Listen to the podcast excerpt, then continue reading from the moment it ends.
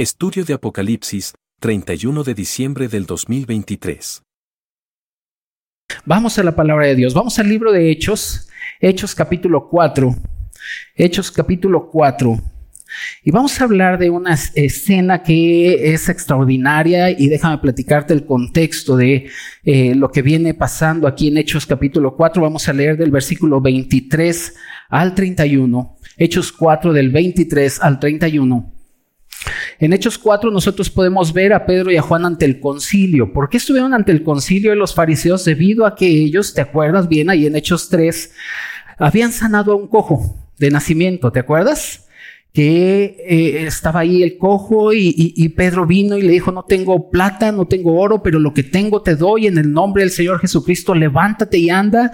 Y el Señor sanó al cojo y fue un gran milagro y toda la gente eh, eh, estaba maravillado de lo, que, de lo que había pasado. Los fariseos se enojaron, dijeron, tenemos que detenerlos para que ya no sigan predicando en el nombre de Jesús. Los llevaron ante el concilio y dijeron, ¿qué vamos a hacer con estos hombres? Lo que vamos a hacer fue, lo, la, la decisión que ellos tomaron fue amenazarlos e intimidarlos para que dejaran de predicar el nombre del Señor.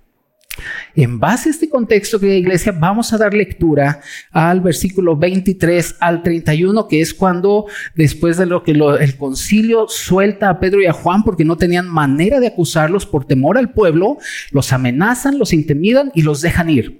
Es ahí cuando Pedro y Juan se paran frente al concilio y les dicen, díganos ustedes si es justo que los obedezcamos primero a ustedes antes que a Dios.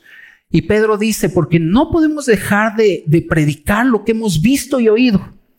Y entonces el concilio dice, vámonos, los dejáis. El título del día de hoy, querida iglesia, es Adorando a Dios en sus caminos. Adorando a Dios en sus caminos. Y vamos a ver aquí en Hechos 4 del 23 al 31 cómo la iglesia reaccionaba ante estos caminos de circunstancias difíciles, porque cuando todo es fácil en nuestra vida es muy fácil levantar nuestras manos, pero cuando hay circunstancias adversas, es ahí cuando debemos saber cómo el Señor nos pide que reaccionemos y sobre todo entender el, el creyente tiene esa capacidad de reaccionar ante estas circunstancias. Hermanos, hoy es 31 de diciembre. Si todos nosotros echamos una mirada atrás, todos podemos decir Ebenecer. Hasta aquí el Señor nos ha ayudado. Aunque hayan circunstancias problemáticas, circunstancias difíciles, el cristiano tiene la capacidad de decir, hasta aquí nos has ayudado. Y tiene la capacidad de poder ver la mano de Dios en medio de las circunstancias. Y es lo que la iglesia entendía y hoy vamos a ver a la luz de la palabra de Dios cómo esta iglesia tenía la convicción tal y conocía de tal manera a Dios que podía reaccionar de una manera conforme al Espíritu de Dios le mostraba. Bien, Hechos 4 del 23 al 31. Vamos a leer. Dice, y puestos en libertad, ¿quiénes? Pedro y Juan. ¿Recuerdas que estuvimos platicando de ellos? Y puestos en libertad, vinieron a los suyos, o sea, a la iglesia, y contaron todo lo que los principales sacerdotes y los ancianos les habían dicho. Y ellos, habiéndolo oído, alzaron unánime la voz a Dios y dijeron, Soberano Señor, tú eres el Dios que hiciste el cielo y la tierra, el mar y todo lo que en ellos hay que por boca de David tu siervo dijiste, ¿por qué se amotinan las gentes y los pueblos piensan cosas vanas? Se reunieron los reyes de la tierra y los príncipes se juntaron en uno contra el Señor y contra su Cristo. Porque verdaderamente se unieron en esta ciudad contra tu santo Hijo Jesús, a quien ungiste, Herodes y Poncio Pilato, con los gentiles y el pueblo de Israel para hacer cuanto tu mano y tu consejo habían antes determinado que sucediera. Y ahora, Señor, mira sus amenazas y concede a tus siervos que con todo de nuevo hablen tu palabra. Mientras extiendes tu mano para que se hagan sanidades y señales y prodigios mediante el nombre de tu santo Hijo Jesús. Cuando hubieron orado, el lugar en que estaban congregados tembló y todos fueron llenos del Espíritu Santo y hablaban con denuedo la palabra de Dios.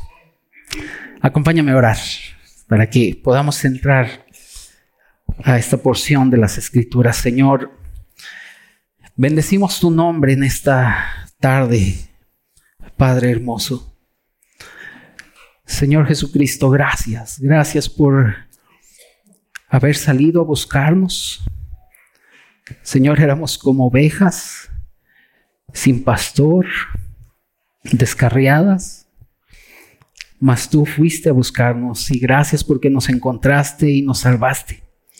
Señor, gracias por tu preciosa palabra que nos has dejado. Señor, necesitamos de tu palabra. Necesitamos que calibres nuestras vidas con tu palabra. Señor, tu palabra es útil es útil para enseñar, para exhortar, para instruir. Y lo más glorioso, oh Dios, es que proviene de tu mismo aliento. Es tu misma voz. Así que Señor, en esta tarde queremos escuchar tu voz. Ayúdanos, Padre, por favor. En el nombre de Jesús. Amén, amén, amén.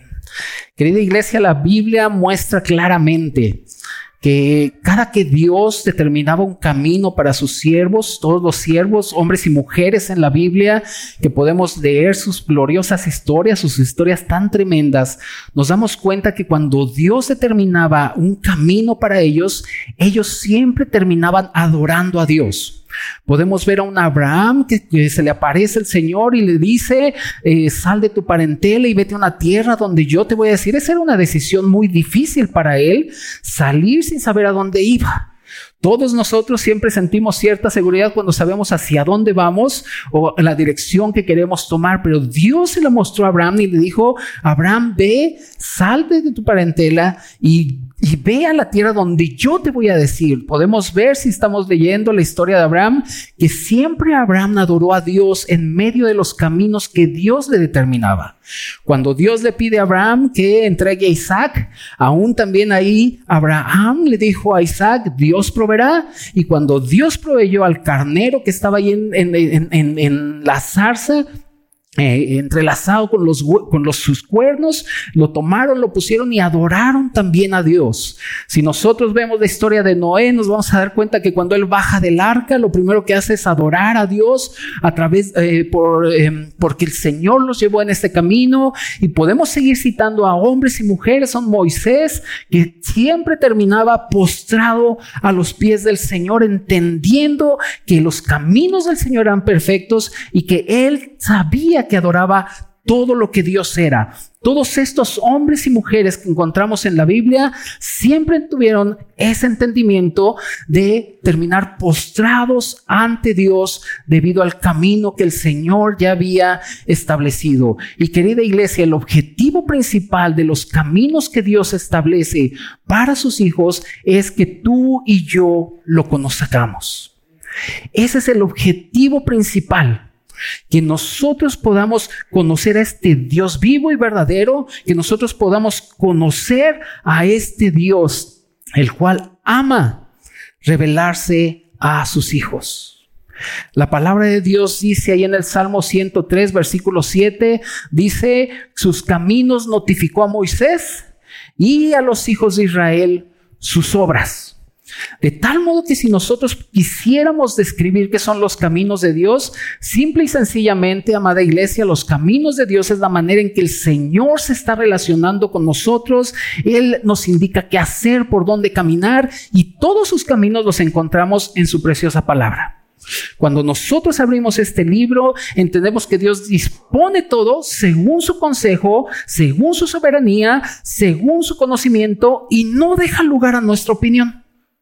El Señor ha determinado obras, dice Efesios, que Él ha preparado obras para que andemos nosotros en ellas.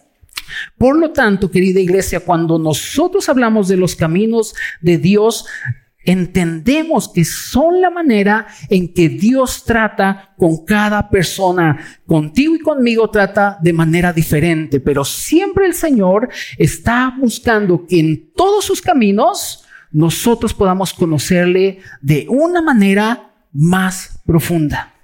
a través de su preciosa palabra. En los caminos del Señor Él siempre va a actuar según su deseo, según su determinación. Él nos va a hacer pasar por circunstancias a veces buenas, a veces no tan buenas, por unas, por otras. Y a esto nos referimos cuando hablamos de los preciosos caminos del Señor. Una cosa debemos estar claros y es que los caminos de Dios o el camino de Dios es perfecto. De eso no debe tener duda tu mente. Los caminos de Dios son perfectos. Hechos 9:15, si quieres buscarlo, búscalo, si no, apúntalo, pero Hechos 9 habla de la conversión de Saulo.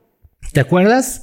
Y dice la Biblia allí en Hechos 9, 14 y 15, que el Señor se le aparece a un hombre llamado Ananías.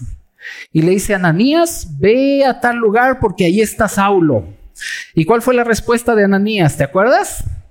¿Qué le dijo Ananías al Señor? Le dijo, Señor, pero es que yo me he enterado de que este hombre es un perseguidor de tu iglesia. Y el Señor le dice, ve, porque instrumento escogido me es este. Ahí en Hechos 9:15 tú puedes encontrar que dice el Señor, ve porque instrumento escogido me es este para llevar mi nombre en presencia de los gentiles y de reyes y de los hijos de Israel. Y escucha bien lo que dice, porque yo le mostraré cuánto le es necesario padecer por mi nombre. El Señor ya había escogido a Pablo desde antes de la fundación del mundo, desde el vientre de su madre, de acuerdo a lo que dice Pablo en Gálatas 1.15. Él me escogió desde el vientre de mi madre para que anduviera en estos caminos. Y Pablo, gozoso siempre en su corazón, amó andar en el camino del Señor, en el camino del Evangelio, a pesar de que siempre se enfrentaba con circunstancias totalmente adversas.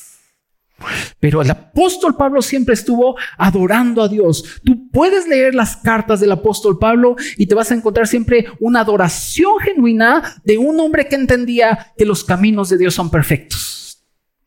Y que a pesar de las circunstancias, él podía voltear atrás y decir, bendito el nombre de nuestro Señor Jesucristo. Y este es el punto, querida iglesia. Los caminos de Dios están diseñados para que tú y yo lo conozcamos. El apóstol Pablo ora en varias eh, porciones de las escrituras. En Efesios 1.17, el apóstol Pablo ora. Efesios 1.17 dice, para que el Dios de nuestro Señor Jesucristo, el Padre de Gloria, os dé espíritu de sabiduría y de revelación en el conocimiento de Él. Efesios 3.18, para que seáis plenamente capaces de comprender con todos los santos cuál sea la anchura, la longitud, la profundidad y la altura, y de conocer el amor de Cristo que excede todo conocimiento. Colosenses 1.9. Por lo cual también nosotros, desde el día que lo oímos, no cesamos de orar por vosotros para que la vacuna del COVID no te haga reacción o para que la cara de cocodrilo de tu esposo se vuelva cara del Brad Pitt. O para que seas un mejor cristiano, o para que seas un mejor adorador. No. El apóstol Pablo, su oración por la iglesia, por los creyentes, era para que conocieran más a Dios. Colosenses 3, eh, eh, Colosenses 1.9 lo estaba leyendo, por lo cual también nosotros, desde el día que lo oímos, no cesamos de orar por vosotros y de pedir que seas lleno del conocimiento de su voluntad. Porque es ahí el parteaguas del creyente. ¿Por qué es tan importante esto, amada iglesia? Porque nuestra adoración es la respuesta del conocimiento que tenemos de Dios. La mujer samaritana se le acercó al Señor y le dijo, ustedes dicen que hay que adorar a Dios allá abajo, pero nosotros adoramos a Dios aquí. Y el Señor le dijo, ustedes adoran lo que no saben. Es importantísimo que en los caminos de Dios entendamos que el objetivo principal es conocerlo a Él más. Cristo ha revelado a Dios. Nadie conocía a Dios Pero Cristo vino, dice ahí en, Juan 1, vino y, y, nos mostró a Dios lleno de gracia y de verdad. Y ahora el creyente tiene la capacidad y la gran bendición de conocer a Dios. Pero a veces somos bien necios. Y es cuando viene Salmos y dice, ¿por qué eres como el caballo y como el mulo que tenemos que ponerle el frenillo para jalarlo? Porque si no se lo ponen, no vienen. Y cuando el creyente pasa por esto, amada iglesia, debemos entender que Dios quiere que lo conozcamos más. Es como si Dios estuviera llamado, como si Dios estuviera llamando, tal y como lo dijo Isaías. Acercaos a mí, yo me acercaré a vosotros. Hermanos, estamos en Cristo y tenemos la bendición de poder conocer más a nuestro querido Señor. No sé cómo te fue el año, este año que, está pasando. Y tampoco sé cómo te va a ir el próximo. Pero lo que sí sé es que habrá oportunidades imperdibles de que conozcas más a Dios. Debemos entender, querida iglesia, que los caminos de Dios o el camino de Dios es perfecto. Por lo tanto, en nuestro caminar por este camino, necesitamos o debe, haber en nosotros, y vamos al punto uno, adoración en vez de preocupación. Uy, pastor, ya empezamos mal. Si soy bien preocupón, me dicen el angustias. Bueno, vamos a ver cómo la Biblia nos trae esta preciosa luz. Adoración en vez de preocupación. Versículos del 23 al 28. ¿Listos? Dice, y puestos en libertad, vinieron a los suyos y contaron todo lo que los principales sacerdotes y los ancianos le habían dicho. Y ellos, habiéndolo oído, alzaron unánimes la voz y dijeron, vámonos de aquí. Ay, no, vámonos. Ya, no es posible que nos estén amenazando. Dios, ¿por qué permites eso? ¿Dijeron eso? Fíjate, una vez que se enteraron lo que había hecho Dios y se enteraron de las amenazas y de que los eh, eh, intimidaron, ellos alzaron su voz como iglesia y dijeron, soberano Señor. Tú eres el Dios que hiciste el cielo y la tierra, el mar y todo lo que en ellos hay, que por boca de David tu siervo dijiste, ¿por qué se amotinan los gentiles? Y los pueblos piensan cosas vanas. Se, reunieron los reyes de la tierra y los príncipes se juntaron en uno contra el Señor y contra su Cristo, porque verdaderamente se unieron en esta ciudad contra tu santo Hijo Jesús, a quien ungiste Herodes y Poncio Pilato con los gentiles y el pueblo de Israel. Qué reacción tan ejemplar. Qué reacción tan ejemplar. A pesar de las amenazas, de que los intimaron, de las circunstancias que ellos empezaban a vivir, la reacción de ellos no fue ni de, ni de espanto, ni de preocupación, no huyeron, no lloraron, sino que unánimes alzaron su voz y adoraron a Dios. Soberano Señor. ¿Qué clase de hombres eran estos? ¿Qué clase de iglesia era esta? Esta era una iglesia que sabía perfectamente la clase de Dios que tenían. Ellos sabían perfectamente que el Señor ahí en Mateo 28 dijo, toda potestad me ha sido dada en el cielo, en la tierra, toda autoridad la tengo, por tanto vayan y prediquen. Esta iglesia sabía perfectamente que no iban predicando con su autoridad, no iban predicando con la autoridad de alguna instancia gubernamental, ellos iban predicando con la autoridad de Dios. Y esta era la razón por la cual ellos podían mantenerse firmes Hermanos, el Señor lo sostenía y hoy, 2023 a punto de, de, acabarse, el Señor sigue sosteniendo a su iglesia y le sigue dando la autoridad para entender que se trata de Cristo y de su palabra. Por tal razón ellos conocían perfectamente esto, por eso ellos podían adorar en medio de este camino que tal vez no era tan agradable. Y me gusta mucho esta porción, querida iglesia, porque vemos cómo la iglesia adora tres cosas o tres virtudes de Dios. Allí en el versículo 24 lo puedes ver. Dice que su adoración, a pesar de las amenazas, de la circunstancia que ellos estaban viviendo, lo primero que ellos exaltan es la soberanía de Dios. Y dicen soberano Señor. Y al decir soberano Señor o de cuando decimos nuestro Dios es soberano, estamos diciendo que Él es el dueño absoluto de todo y de todos. Él no solo es nuestro Padre y no solo somos sus hijos, Él es nuestro Señor y tú y yo somos sus siervos. Y cuando nosotros entendemos este asunto de que Él es soberano, la Biblia dice que Él es soberano de los reyes de la tierra, Él, quita reyes, Él pone reyes, Él hace lo que Él quiere, nadie le aconseja, no tiene por qué darnos ninguna explicación y cuando viene con su palabra, Él nos dice si quieren, su palabra muestra su soberanía y nos dice, aquí está mi palabra, soy soberano y ustedes son mis siervos. Yo sé que no nos gusta, pero Él es soberano.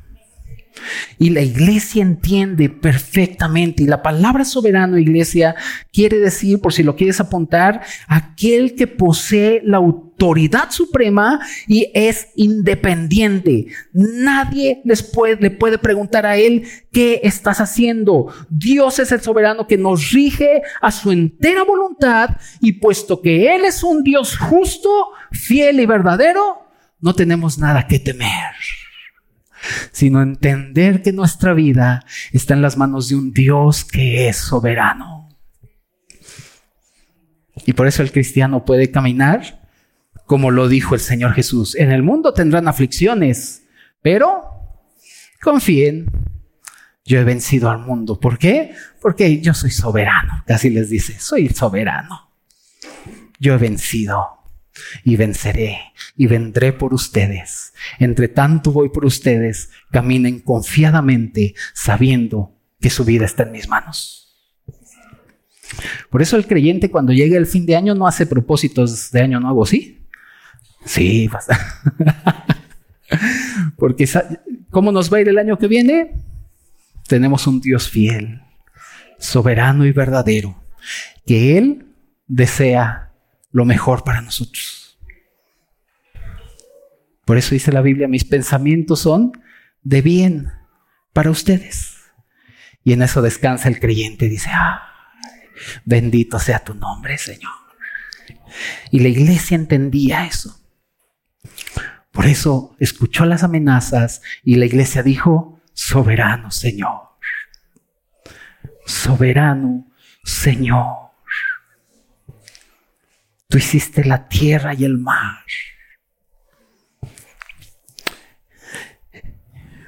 Te decía hace un momento que el apóstol Pablo siempre irrumpía en adoración. Ahí en Romanos 11, si puedes leerlo cuando llegues a tu casa, Romanos 11, el apóstol Pablo está escribiendo por medio de la, de, la, inspiración del Espíritu de Dios todo el asunto de Israel y del remanente y de la elección de Dios acerca de Israel. Y me encanta porque él está escribiendo, es uno de los capítulos más extraordinarios que puede haber.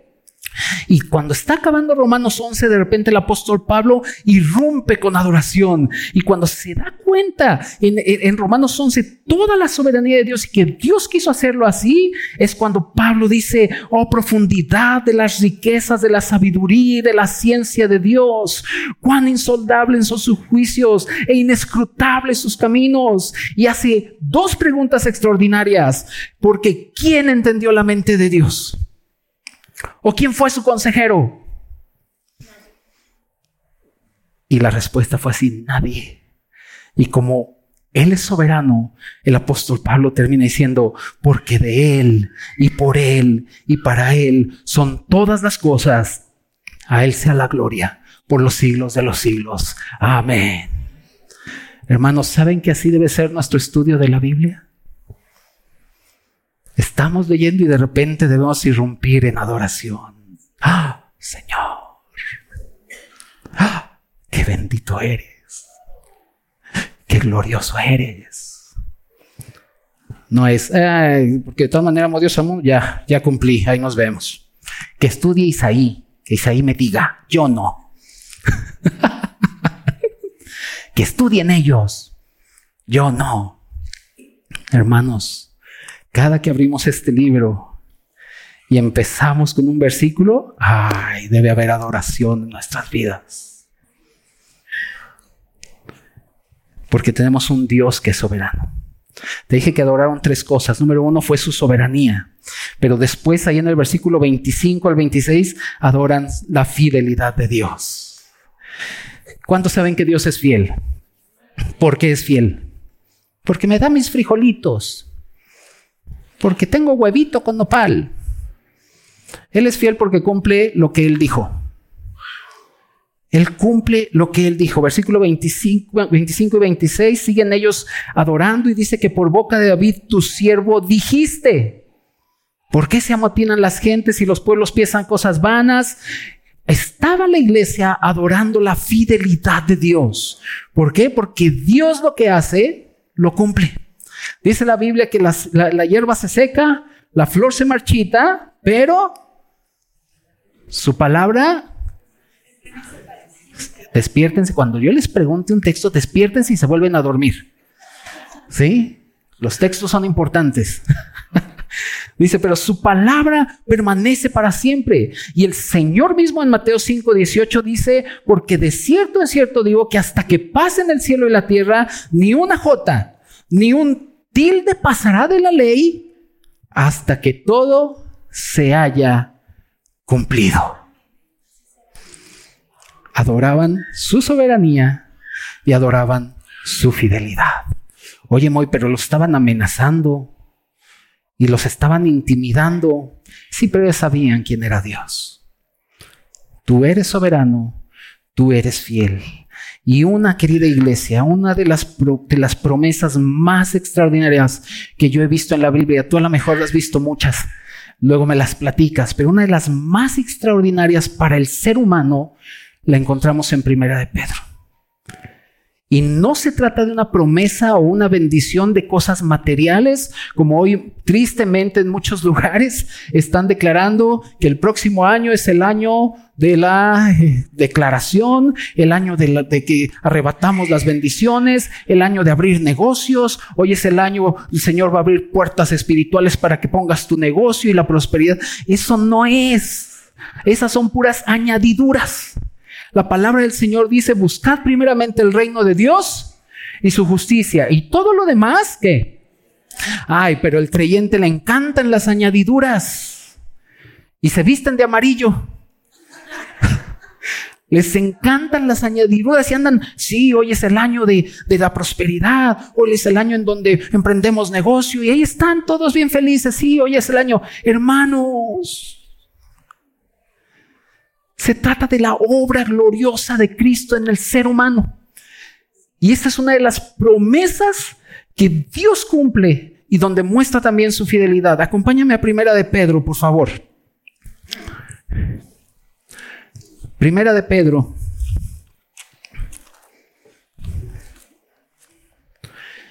Capítulo 5.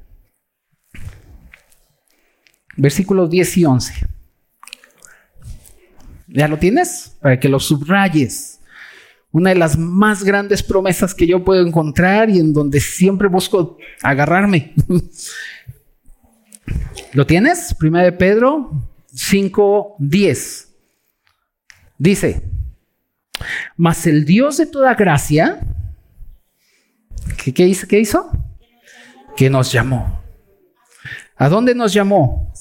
A su gloria eterna. ¿En quién nos llamó?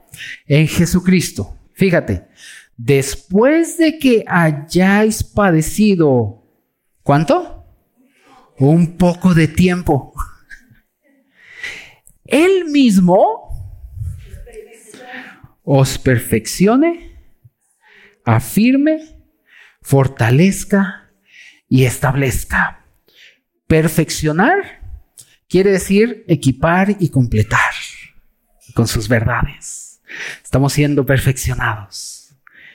Afirmar quiere decir asegurar a una persona en su posición. Nos ha pasado aquí, ¿verdad? Nos perfeccionan y después nos afirman. Ya sabemos que somos santos y sin mancha, ¿verdad que sí? ¿O no? ¿Sí? Pues se los vamos a seguir repitiendo. Ya estamos en posición. Fíjate, primero nos perfecciona y entonces nos afirma en una posición. Y una vez que estamos perfeccionados y afirmados, nos fortalece. ¿Qué es fortalecer? Es transfundir fuerza para llevar algo a cabo. ¿Nos pasa pasado aquí? Sí. Cuando nos han dicho, el creyente tiene la capacidad de perdonar, de amar, de someterse y de servirse. Y tiene la capacidad porque estamos en Cristo. ¿Te acuerdas? Nos perfecciona, nos afirma, nos fortalece y dice, y nos establezca. Y establecer quiere decir hacer que empiece a funcionar algo. te perfecciona, te afirma, te fortalece y te establece. ¿No es una gran promesa? Que Él mismo está cumpliendo su palabra ahora mismo con todos nosotros. Él cumple lo que Él ha dicho, porque Él es fiel.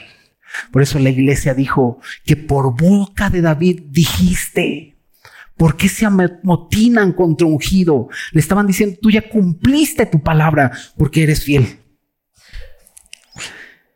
Y la tercera cosa por la que ellos adoran, no solamente por su soberanía, su fidelidad, sino también por su presciencia, no presencia, presciencia, que quiere decir el conocimiento futuro de las cosas que Dios tiene.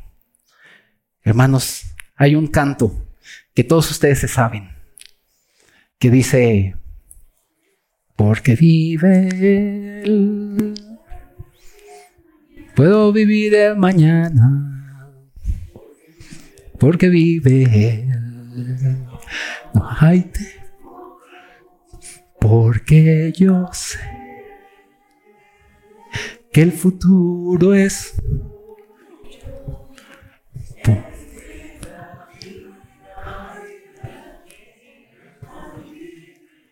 cantan bien bonito. El futuro es de Él. Él ya lo sabe por dónde vamos a caminar y lo que más me anima, querida iglesia, es que en todos los caminos Él se glorificará. Dice ahí en el versículo 27, 28.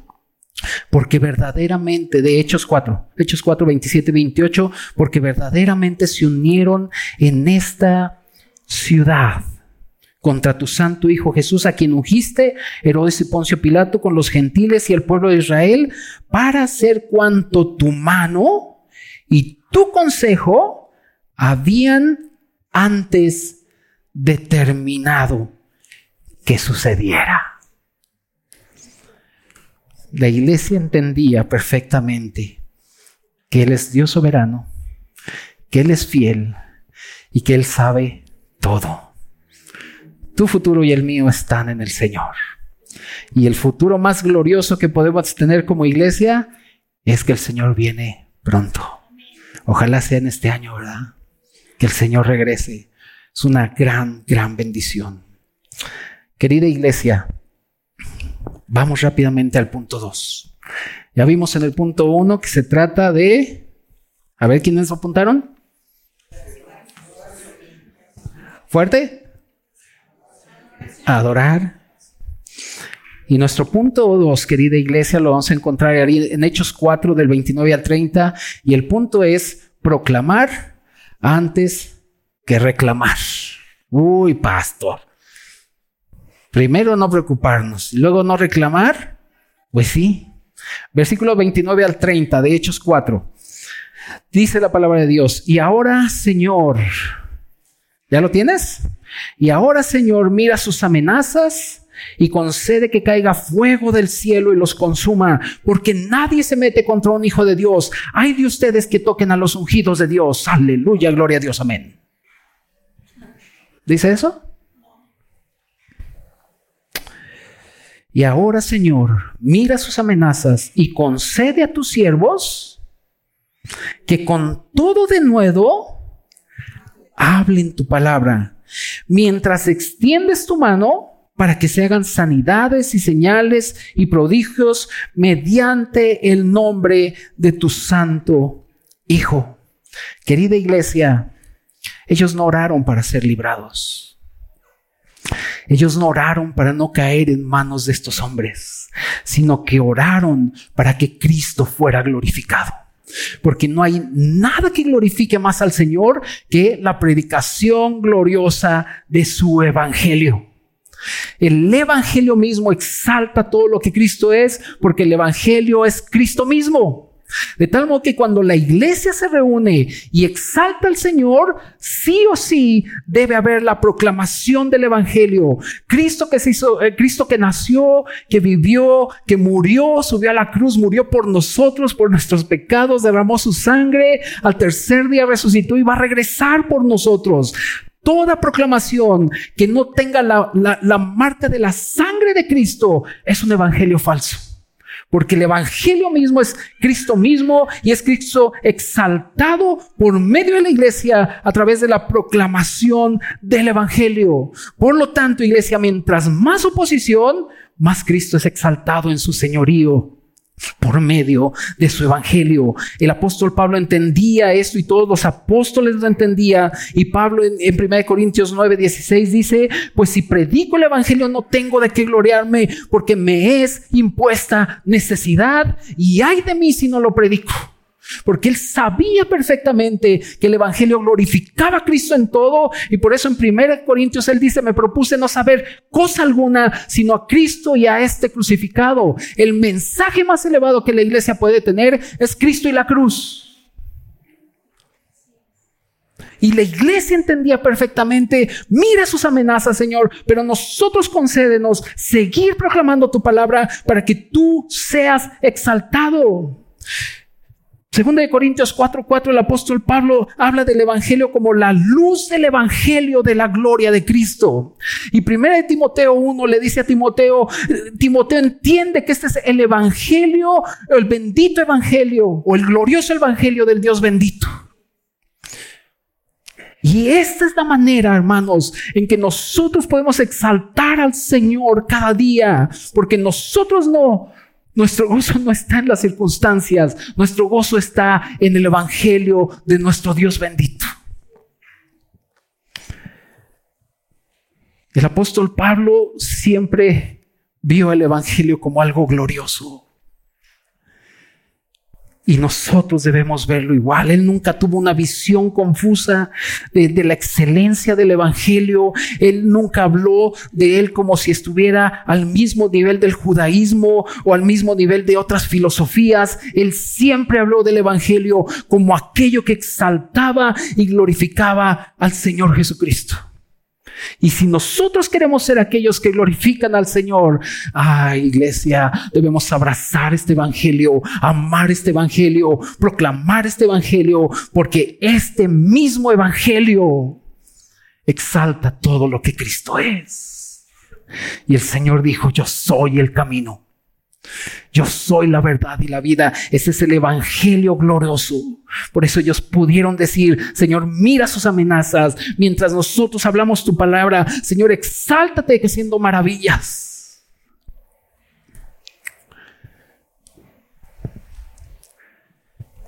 Nuestro gozo viene del evangelio, iglesia. Nuestro gozo ahí está en que hemos sido llamados, según lo que dice Pedro en su primera epístola, hemos sido llamados para ser rociados con la sangre de Cristo.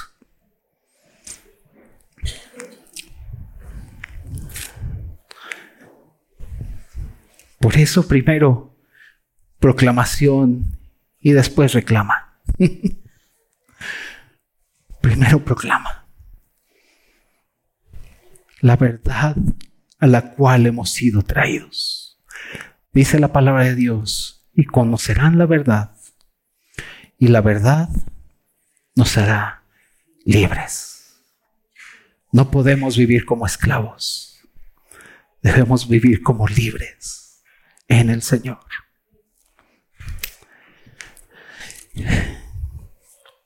Y finalmente, querida iglesia, en nuestro punto 3, Vamos al versículo 31. Es el punto 3, el disfrute de su llenura. En los caminos del Señor podemos adorar en vez de preocuparnos, podemos proclamar en vez de reclamar, pero también podemos disfrutar de la llenura del Señor. Versículo 31 de Hechos 4 dice, cuando hubieron orado, después de que oraron así, cuando hubieron orado, el lugar en que estaban congregados tembló y todos fueron llenos del Espíritu Santo y se retorcían y se tiraban y se caían. Dice eso. ¿Qué pasa? Dice, y hablaban con denuedo qué? La palabra de Dios. Ellos sabían perfectamente que Dios les fortalecía. Sabían perfectamente, iglesia, que Dios estaba con ellos y que ellos estaban hablando con la autoridad de este Cristo que en Mateo 28 les mostró. Y ellos estaban llenos del Espíritu, al igual que nosotros. Nosotros estamos llenos de Cristo, de Cristo, porque hemos sido puestos en una posición para poder, ser llenos y disfrutar de este precioso Cristo. Estamos completos en Cristo. No se te olvide, por favor. Estamos llenos, eh, estamos en Cristo y estamos llenos de Él. Y el Nuevo Testamento lo revela y lo muestra que todos los creyentes hemos sido puestos en Cristo y estamos llenos de Cristo. De tal modo que todo lo que Cristo es, todo lo que logró, todo lo que ganó, es nuestro. Porque estamos en Cristo no por nosotros mismos, iglesia. Todo lo que Cristo experimentó constituye nuestra historia. Con Cristo fuimos estoy juntamente crucificado, dice la Biblia. Todo lo que Cristo es, todo, todo lo que Él participó, ganó y tiene, sus inescrutables riquezas son de la iglesia.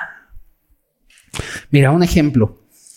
Supongamos que una esposa, una mujer pobre, se casa con un marido millonario. A ver, las solteras digan amén.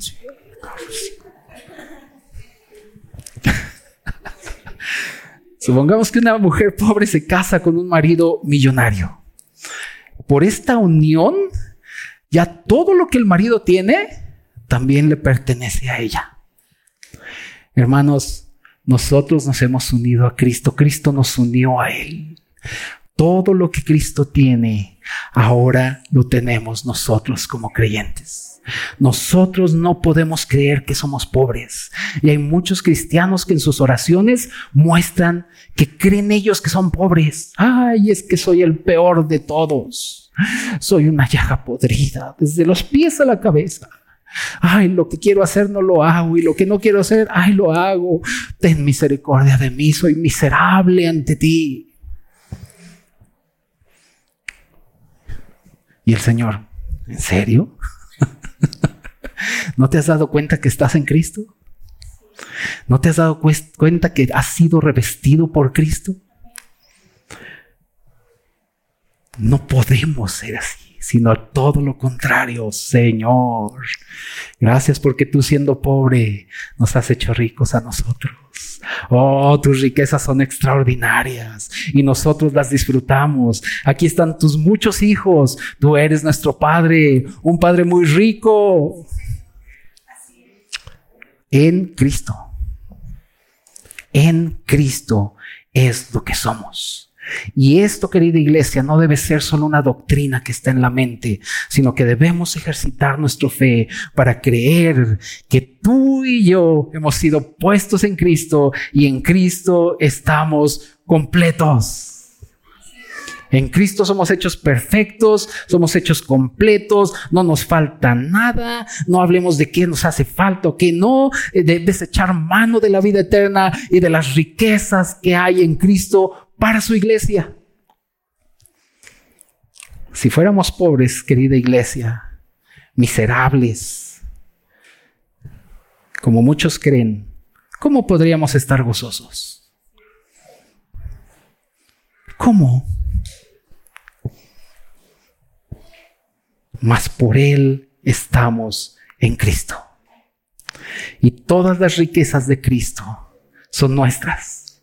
Y la expresión de esas riquezas es la llenura.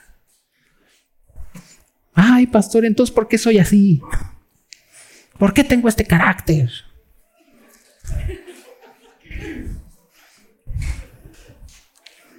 ¿Por qué me dicen la Lupita D'Alessio que soy una leona dormida? Pues yo creo que vas por añadiduras, no has visto a este glorioso Cristo y a este hermoso Cristo tan vasto. Y dice Pablo, para que todos comprendan cuál es la anchura, la longitud, la altura y el amor de Cristo que excede todo conocimiento. Tenemos un Cristo muy vasto y muy rico. Muy rico. Iglesia, Dios nunca ha fallado y nunca va a fallar. Todo lo que Él hizo es una bendición para el creyente. Lo que pasó durante este año en tu vida es cuando debemos alzar la mano y decir, gloria a tu nombre. Lo que va a pasar, también decir, gloria a tu nombre, porque en tus manos está mi futuro. Y porque sé que en medio de las circunstancias puedo disfrutar de la llenura que hay a través de tus riquezas. ¿Cómo nos va a ir este año, iglesia? Bueno, el que viene. no sabemos, pero lo que sí sabemos es que el Señor vive por los siglos de los siglos y que Él vendrá por su iglesia. Y esa es nuestra esperanza.